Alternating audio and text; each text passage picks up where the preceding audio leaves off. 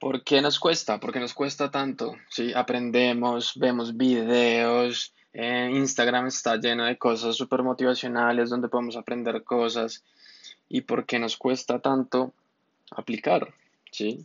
Y es que realmente eh, es absurdamente necesario que todo conocimiento, mm, por lo menos desde la perspectiva del crecimiento personal, se vea traducido en hábitos, porque no sirve absolutamente nada leerse un libro y no aplicar absolutamente nada.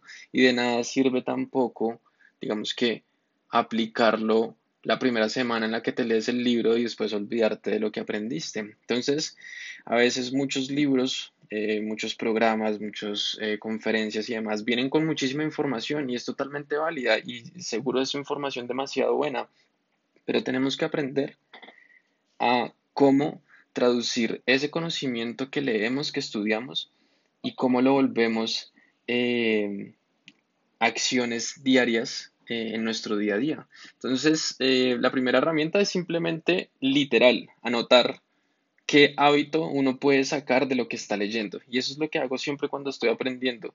Digo como, bueno, leí tal parte de tal libro, qué puedo aplicar esto a nivel diario en mi vida y qué es y cómo lo puedo aplicar todos los días. Y allí es cuando realmente estamos creciendo con, el aprendizaje con los libros.